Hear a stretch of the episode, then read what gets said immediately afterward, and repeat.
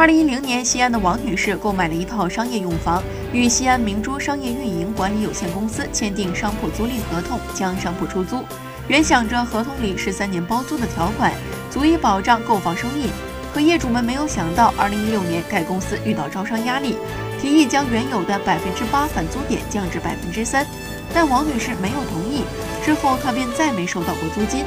随后，王女士申请仲裁，包括王女士在内，这一系列案共有三十九件，情况基本一样。因被申请人未按裁决支付，三十九名业主于今年初向西安中院申请执行，而被执行人称工资没减不履行。昨日，西安中院对被执行人西安明珠商业运营管理有限公司强制执行，在其财务室中查出六十八万余元现金及余额一百五十七万的存折。法院会将被执行企业的法定代表人纳入失信被执行人名单，对其相关账户存款予以扣划，支付给申请人，并将对被执行企业和责任人进行处罚。